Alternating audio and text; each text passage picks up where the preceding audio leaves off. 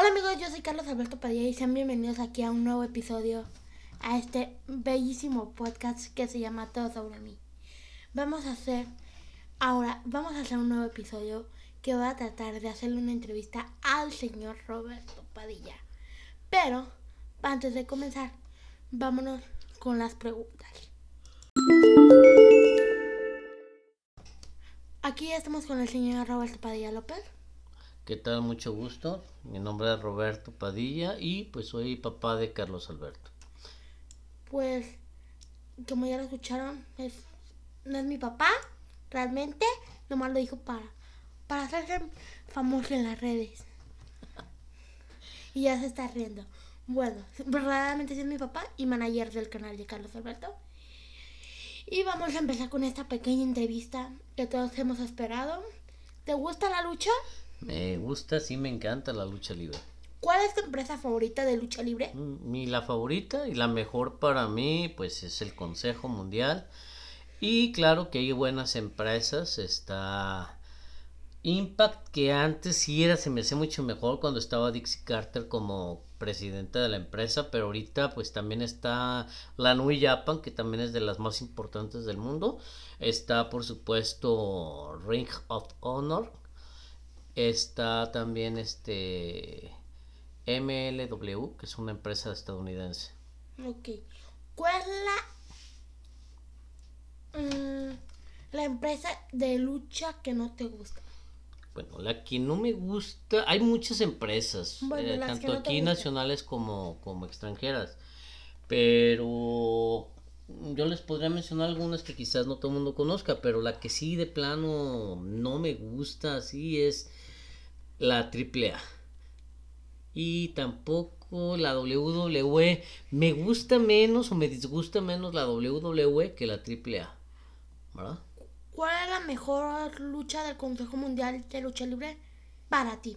La mejor lucha que yo he visto Sí. Mira, te puedo mencionar de las que a mí me tocó ver. Hubo una lucha de la que quizás muy pocos se acuerden. Por ahí ya los más, digamos, más veteranos, pues estaba una lucha entre Pirata Morgan y el Faraón, que fue una lucha muy sangrienta. Vaya como a finales de los ochentas, más o menos, no recuerdo exactamente. Ah, dicen que después de la del Sante, la perdón, de la de Gori Guerrero y el Cavernario, que ha sido la lucha más sangrienta en la historia de la lucha libre mexicana, está esta.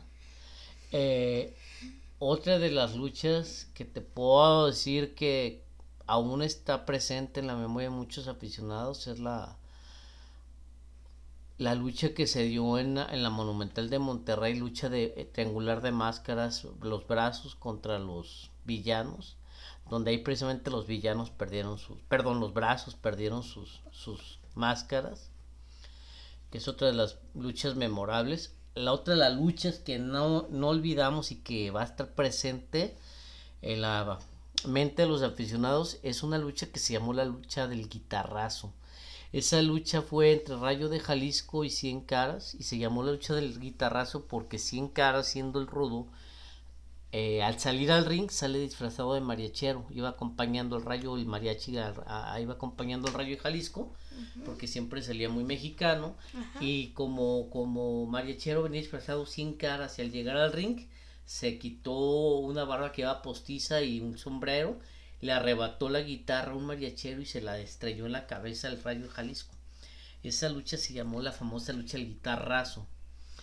Eh, y otra de las luchas también, eh, por supuesto, también inolvidable y está presente, te lo aseguro que todavía está presente en la memoria de muchísimos de los aficionados y de, de la actualidad, porque todavía este luchador está vigente, que es Atlantis, fue la de máscara contra máscara, Atlantis, villano tercero.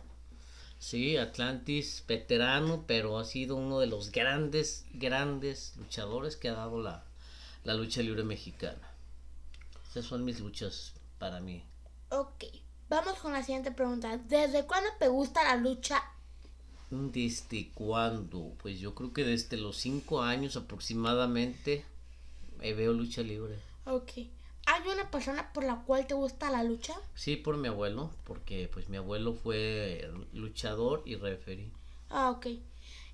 ¿Cuáles son tus luchadores favoritos? Mira, siempre lo he dicho y lo seguiré diciendo. Ha habido y hay excelentes luchadores. El que está ahorita todavía en activo, que lo recuerdo desde este, pues desde siempre es Atlantis. Es un luchador que me ha encantado su estilo, su técnica, esa capacidad de improvisación que tiene. Pasan los años y Atlantis se sigue conservando y sigue estando vigente. Claro, ha habido muy buenos luchadores, me acuerdo mucho del Dardo Aguilar, del Acharro, del Gran Cochís, el Satánico, el Maestro Blue Panther, de los actuales, pues Blue Panther, el Negro Casas, que todavía están eh, vigentes en el Consejo Mundial, el Satánico, que está aquí como maestro en la, en la Arena Coliseo de Guadalajara, este, pero sí ha habido muchos luchadores, Alfonso Dantes, el famoso tanque Dantes, eh, pues estaban los brazos, los villanos, a muchos, muchos, muchos luchadores, ¿no? Entre, entre los que yo recuerdo. Sangre Chicana, el hombre de la zurda mortal que le decían. El Dandy, por su. Ángel Azteca, que luchador. Me encantaban sus. sus eh, vestimentas. Su, equipo salía con una indumentaria. Si yo te dijera, salía con unos penachos, haz de cuenta, traía Ángel Azteca precisamente como un guerrero azteca salía con sus penachos, salía con un... Como, el, como el último guerrero. Ah, sí, pero primero lo implementó el Ángel Azteca, porque Ángel Azteca fue mucho anterior, muy, o sea, anterior, pues, y a, último guerrero.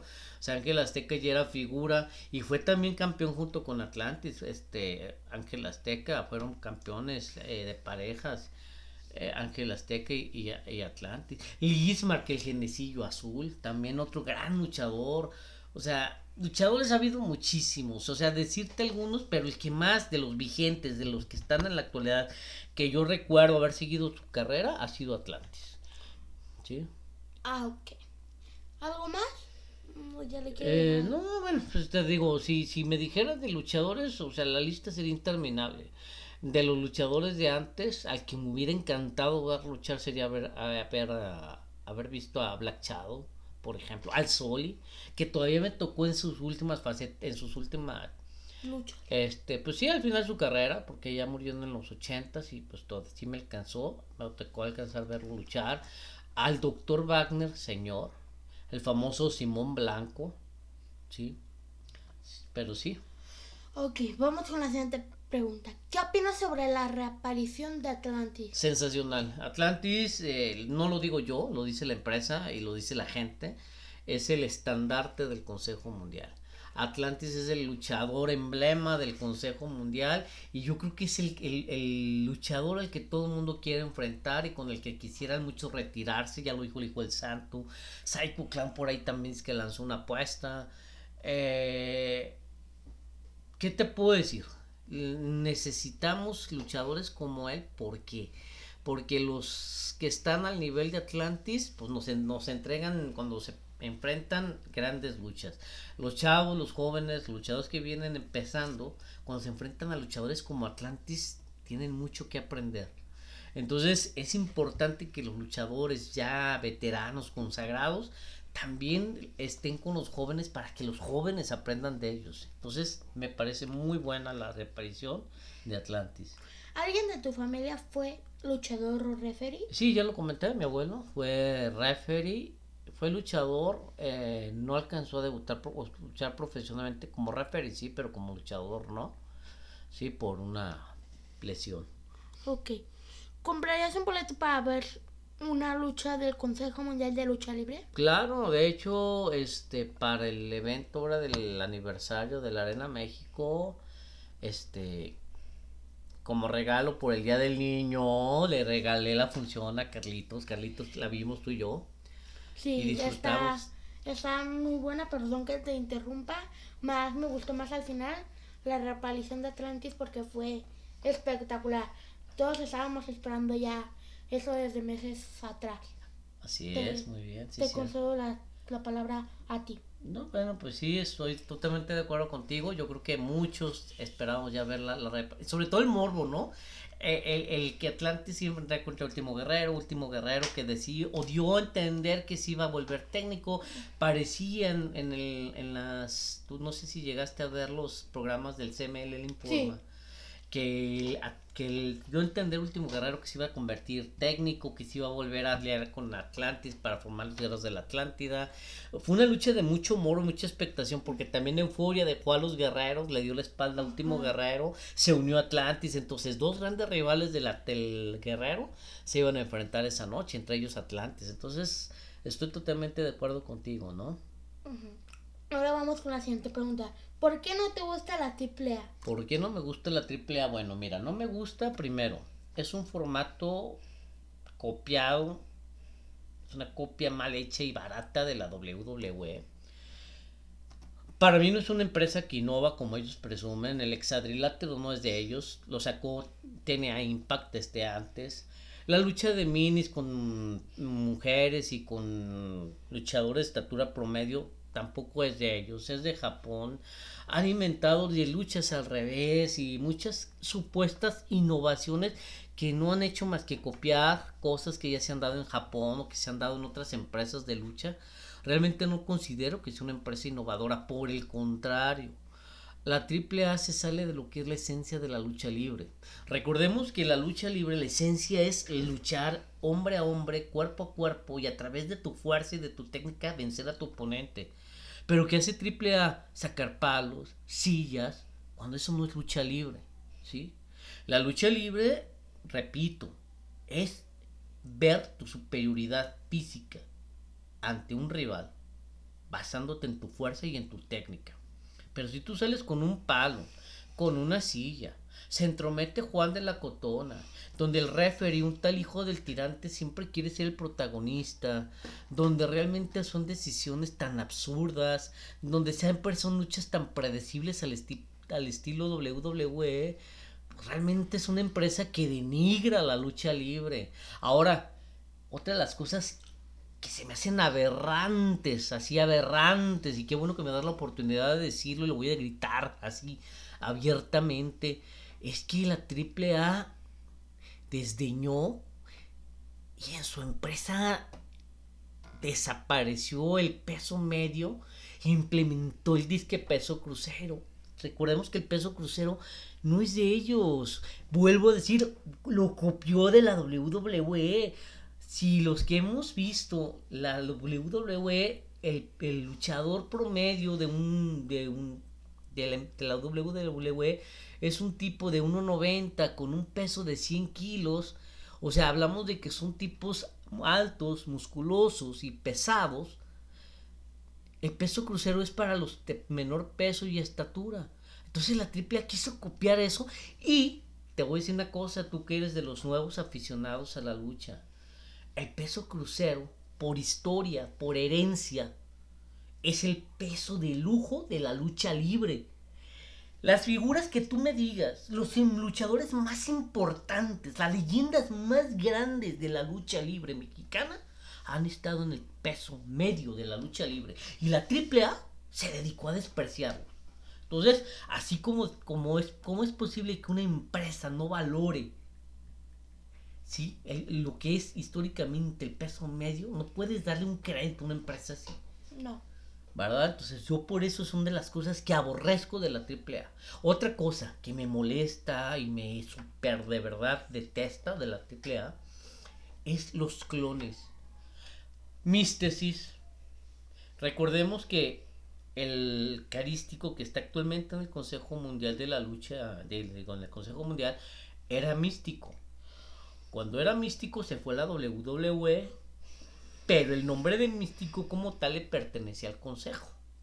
Entonces, se lo entregan al que hoy conocemos como místico, que antes era Dragon Lee. Dragon Lee se convierte en el, en el que es hoy místico.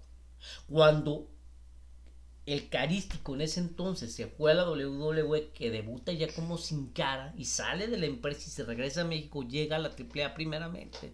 Utilizó varios nombres, Mystic, Mystic 2.0, este, Místesis, y tuvo dos o tres nombres hasta tomar el nombre que hoy actualmente usa Carístico. ¿Sí? Y entonces cuando esos nombres que utilizó antes de llegar al carístico eran místesis y sale de la AAA, ah, vamos a adoptar místesis. Pentagón. Hicieron una antítesis de, de octagón y crearon un pentagón. Ha habido, ¿sabe cuántas versiones de pentagón? Y el actual Penta 0M, que fue el último pentagón, digamos el mejor pentagón, tuvo problemas con la AAA, se sale y como no puede usar el nombre porque le pertenece a la AAA, adopta el Penta 0M o Cero Miedo, con el que lucha actualmente en la AEW. Entonces, otra. El Octagon Junior. El Abismo Negro Junior. Uh, ¿Qué otros? O sea, hay muchos clones, muchas tonterías. El Turi Directo, que un par de reporteros que lo hicieron luchadores. El Rayo Everred y Clash Chivas. Eh, el, Marabunta y no sé cuántos luchadores que han sido una chunga de luchadores, realmente muchos luchadores que ahora otra cosa de la triple A que critico, la farsa que viven cuando su primera triple manía, Conan sale del consejo, eso era, Conan fue un boom en la lucha libre porque fue un tipo musculoso, tipo luchador de la WWE. Llega a México, llega, debuta, y estaba en la empresa mexicana, en el Consejo Mundial, y fue un boom. Se va, entra en, en a la AAA, se va sin caras, deja el consejo, se enfrenta carrera contra carrera, se retira y regresa. Hicieron chungas, luchas donde me acuerdo una vez un, los cadetes del espacio, donde precisamente pertenecía el, el, el, el que lucha hoy en el Consejo Mundial, que es este Cazador de Sueños, el Rey Cometa, pertenecía a la AAA y estaba en los cadetes del espacio. Entre ellos estaba Rey Cometa, Luxury, Discover, no me acuerdo quién era el Aerostar, se me hace que era el otro y por ejemplo con una lucha de caballera contra de máscara contra máscara una intromisión de verdadero y original mismo negro pum pierde la máscara. O sea infinidad de luchas que han sido un fraude. La comisión una vez sancionó una lucha a, la, a la triple A por no respetar. Una vez aquí en Guadalajara en, la, en la plaza de la plaza de toros te voy a platicar una así rápidamente hubo una lucha por el nombre entre psicosis. Eh, lo que pasa es que hay muchas cosas que ustedes a lo mejor desconocen por historia. El psicosis original, Nicho el Millonario, empezó a tener este conflictos con el actual o el psicosis. Sí, que después entró como Viper y después como Reaper, en fin, esa psicosis que, que suplantó al nicho, hubo una lucha aquí por el nombre. Imagínate qué chunga tú vas a ver una función de lucha libre y terminan peleándose en los baños. Y tú como aficionado no puedes ver la lucha porque se fueron a los baños a luchar. Regresan a la arena, interviene Histeria y gana la lucha y él se queda con el derecho del nombre. Dime qué fregaderas son esas. Y así como esas hay infinidad de, tonterías que ha cometido la AAA. Entonces, aborrezco la AAA. Sí, la aborrezco. Es una falta, una empresa muy falta de seriedad. ¿Sí? Ok, vamos a la siguiente pregunta. ¿Por qué no le gusta la WWE? ¿Por qué no me gusta la WWE? Primeramente te voy comento. Uh, a excepción del, bueno, en, en, Nevada pues sí existe la comisión de box. En México, en México ha habido siempre la controversia de que si hay, que si la lucha libre es deporte o no. Y desde el momento que existe una comisión o un organismo que rige la lucha, que es la Comisión de Box y Lucha, se considera un deporte como tal, porque hay un organismo y hay, hay autoridades que regulan el deporte, que es la lucha libre mexicana, y en Estados Unidos no. La WWE como tal es una empresa independiente, se creó pero no hay ningún organismo, no hay ninguna autoridad, no hay ninguna reglamentación que rija la lucha libre en Estados Unidos. Entonces la lucha libre en Estados Unidos no se considera deporte, se considera un espectáculo. Y también como una obra de teatro porque todo es actuado.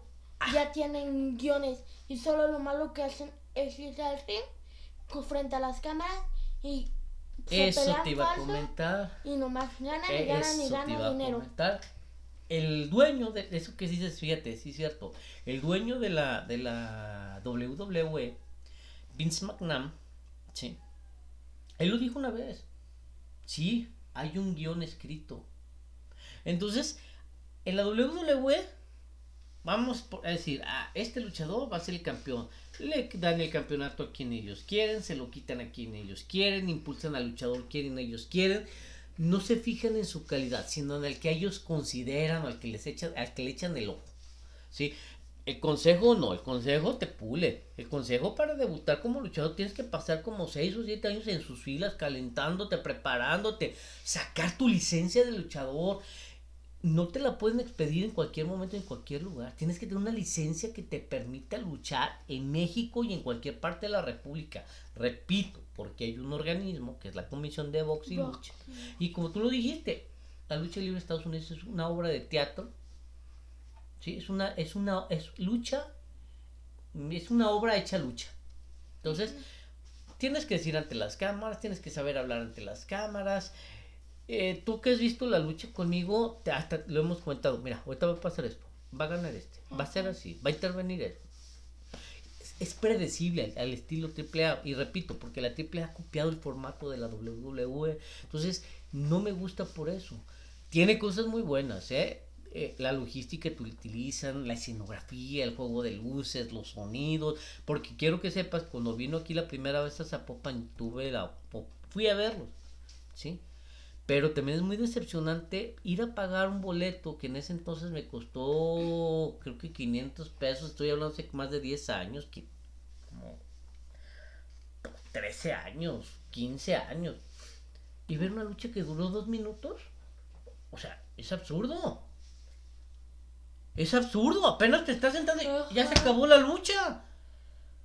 Entonces ellos cuando ven el ritmo, le córtale, ya, va a ganar fulano. Entonces son las cosas que no me gusta de la WWE. Pero te digo, tiene cosas buenas, tiene mucho más cosas buenas que la WWE. Las historias, manejan bien las historias, pero a veces también las hacen muy tediosas, aburridas. A veces caen en lo mismo, lo mismo, lo mismo. Por ejemplo, SmackDown ahorita las rivalidades, las rivalidades, las rivalidades no están saliendo de lo mismo. Ver Rob, ahora ya juntan a Rhea Ripley con, con, con Nia Jax y con, con esta Shayna Blazer. Qué interesante sería verlas como enemigas, no juntas. Si, si esta Blazer y, y, y Nia Jax no juntas, no las pueden parar y les pones más fuerza, pues no tiene chiste verlas luchar porque sabes que van a avasallar a quien sea. Pues pones a alguien de peso que diga, ah, va a haber alguien que sí las destrone y cuando se enfrenten se van a dar con todo. Entonces, por ejemplo, ahorita es otra de las cosas que no me gusta. La WWE repite a veces historias muy cosas muy sin chiste y caen cosas muy absurdas incluso.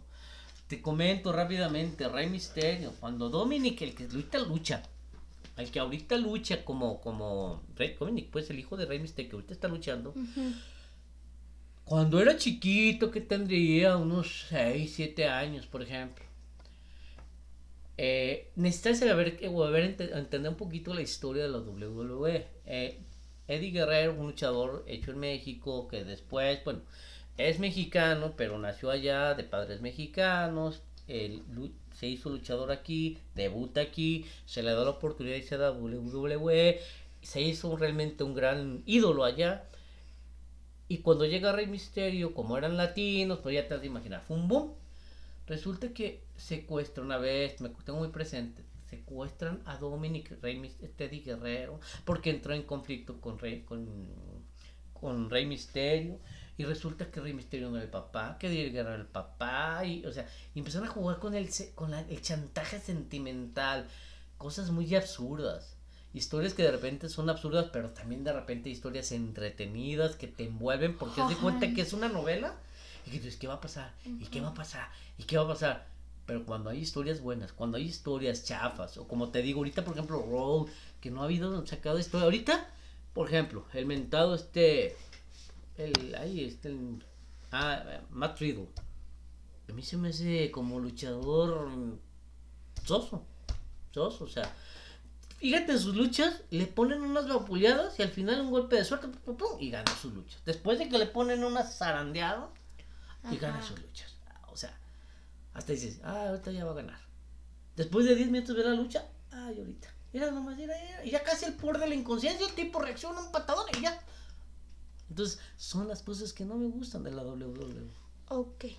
¿De chiquito quería ser luchador? Sí, yo creo que todos los niños en un momento hemos jugado a las luchitas, ¿no? Sí. Yo creo que sí, o sea, todos los niños de repente, luchita, luchita, ay, ay, ay.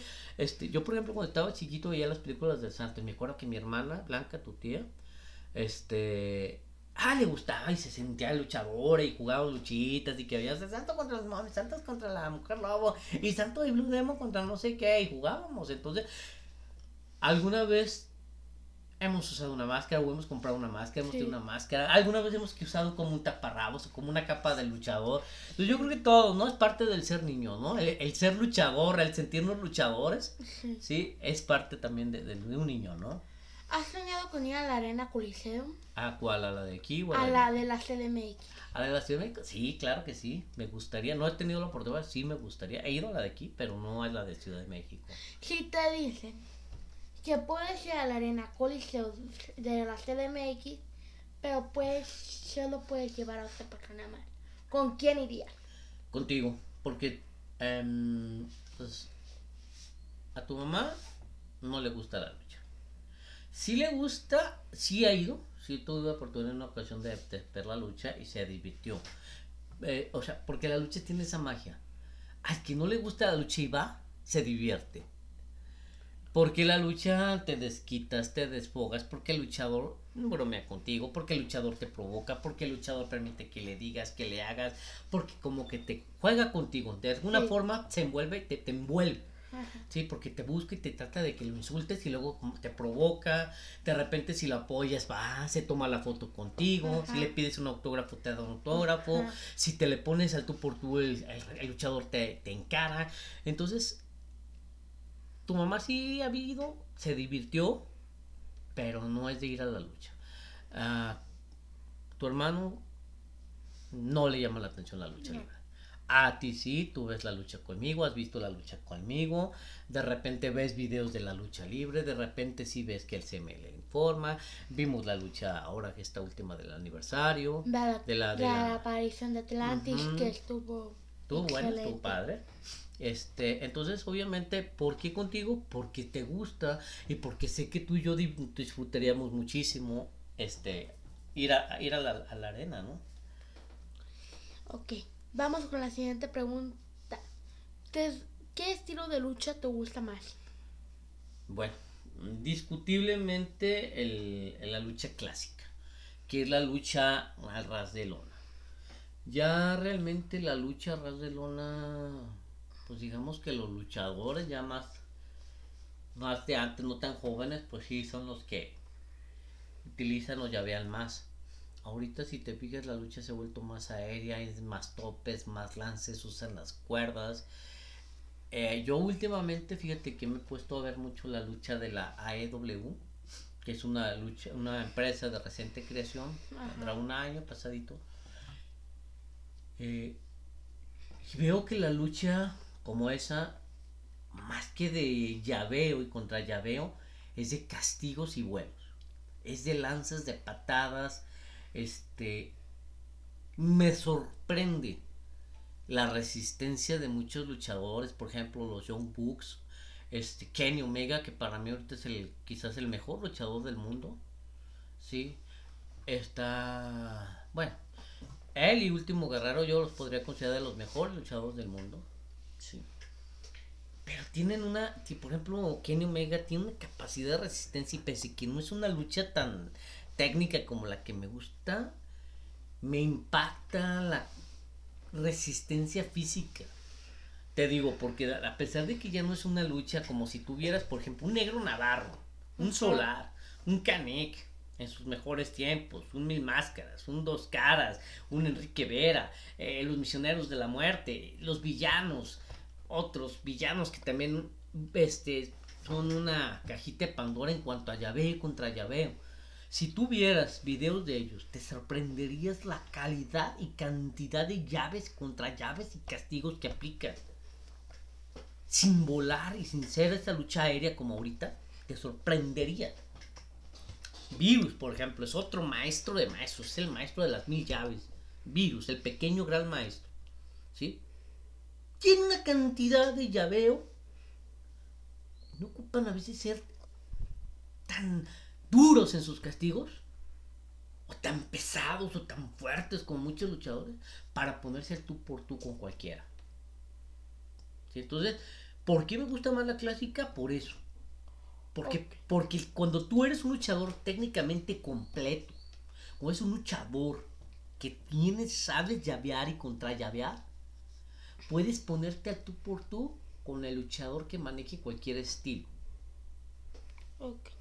¿Sí? Entonces por eso me gusta la lucha clásica, es la que más me gusta. He visto muchos tipos de lucha, he visto la lucha hardcore, la lucha extrema, la ultraviolenta, ¿sí? Eh, La ultraviolenta sí está. criminal, o sea, es, Criminal, es sí. realmente a veces hasta... Hay momentos en que puedes dices, ay, no sé si la puedo ver. Ajá. Este, he visto cómo se clavan, se traspasan a veces este, con agujas, cosas muy fuertes, Sí, muy, muy muy fuerte. fuertes y de repente está como que ya.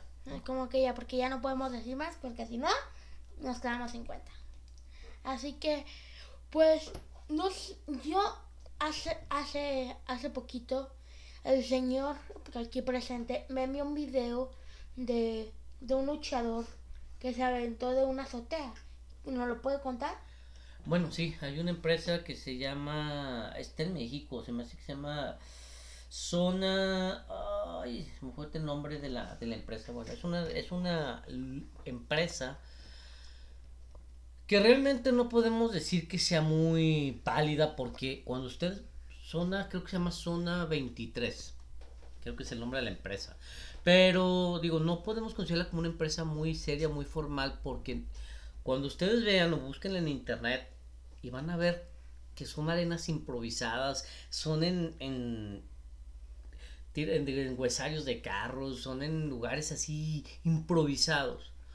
Eh, yo le te mostraba, ¿te acuerdas? Un video donde un luchador, están las, las casas así y se suben a una azotea aproximadamente de unos 10 metros aproximadamente. Y se ve que un luchador avienta a otro y cae sobre un carro. Entonces, impresionantemente y de una manera increíble, el luchador no murió, no le pasó nada, claro, con golpes fuertes, pero no le costó la vida ni nada. Y yo he visto cosas así muy impactantes. Entonces, digo, ya a veces rayan un poco en lo... No sé cómo llamarle, no sé qué calificativo utilizar, si en lo absurdo, en lo realmente grotesco, no sé si denigre la lucha libre o sea realmente para aplaudir la valentía de sus.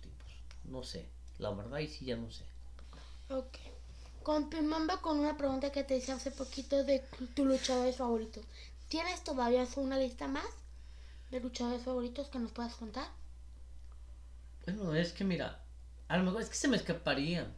Por ejemplo, yo me acuerdo mucho del faraón, tengo sangre chicana, el dandy, este, de los que me, el ángel azteca, águila solitaria, salía con un águila así, águila solitaria, ángel azteca, este, el felino también, el pantera, arcángel de la muerte, eh, Bismarck, como te digo. Había un luchador, me gustaba mucho también Tardo Aguilar, Charro. O sea, ha habido muy buenos luchadores. Por supuesto que hay un luchador vigente y se me pasaba y mis respetos. Me quito el sombrero ante el señor L.A. Park. ¿Sí? Que también es un luchador recio, duro, fuerte. Y realmente, eh, bueno, el original. Ahí Ajá. sí, el original. No L.A. copia barata. No, la copia barata pues ya murió. En paz descanse. No puedo decir que bueno, pero en paz descanse. Sí. Dios lo tenga en su santa gloria. Eh, pero me caía mal porque él se aprovechó de lo que hizo el L. Park para ganarse un nombre. Me pregunto, si él hubiera adoptado ese nombre, ¿sería lo que fue? No sé, la interrogante ahí está. Nunca lo sabremos. No. Ah, pero entonces, L. Park, mis respetos. ¿Es? sido a uno de una los pausa. luchadores que le ha dado Ahorita seguimos. Así que continuamos con esta entrevista. Así que. Mira, sí, perdón. Ahorita que comentabas, sabes, me acuerdo perfectamente también, hubo un trío, un, un trío de luchadores, a ver si se acuerdan de ellos. Y voy a decir el nombre de uno de ellos que van a decir, ¡ah! Los Fantásticos. Katukuli, Kung Fu y Blackman. Eran los Fantásticos. Y digo que se van a acordar de uno de ellos porque Kung Fu perdió la máscara con Atlantis.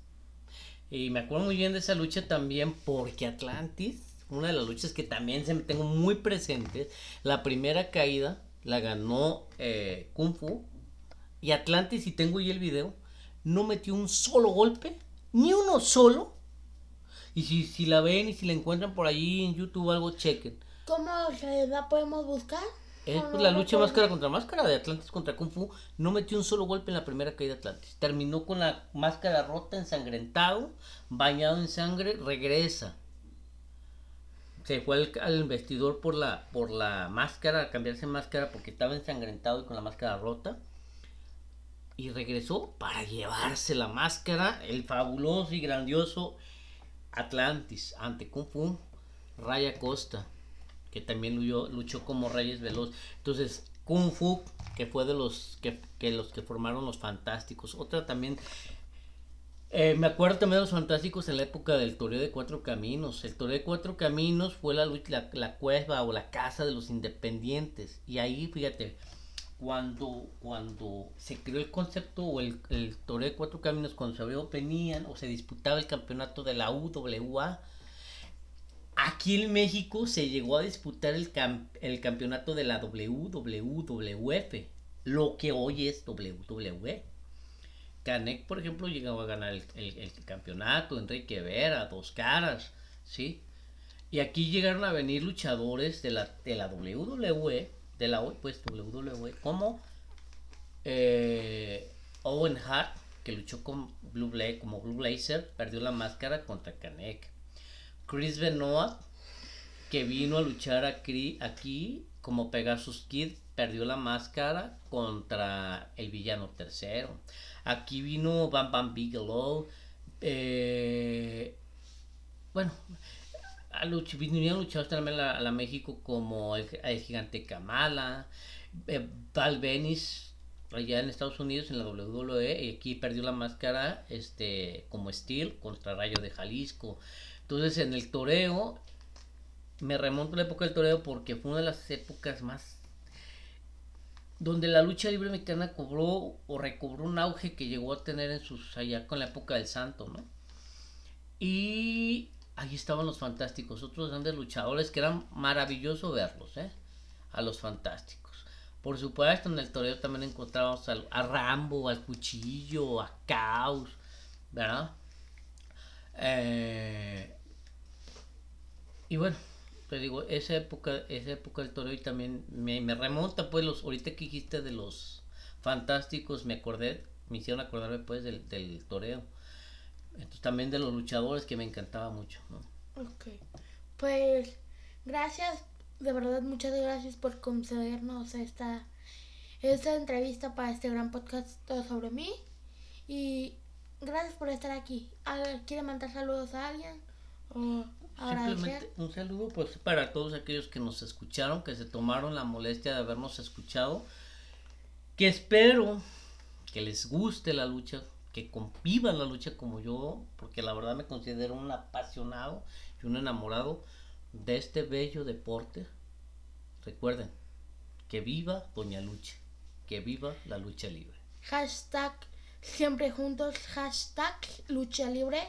Gracias por sintonizar este podcast. Yo soy Carlos Alberto Padilla y tú, Roberto Padilla. gracias por escuchar todo sobre mí.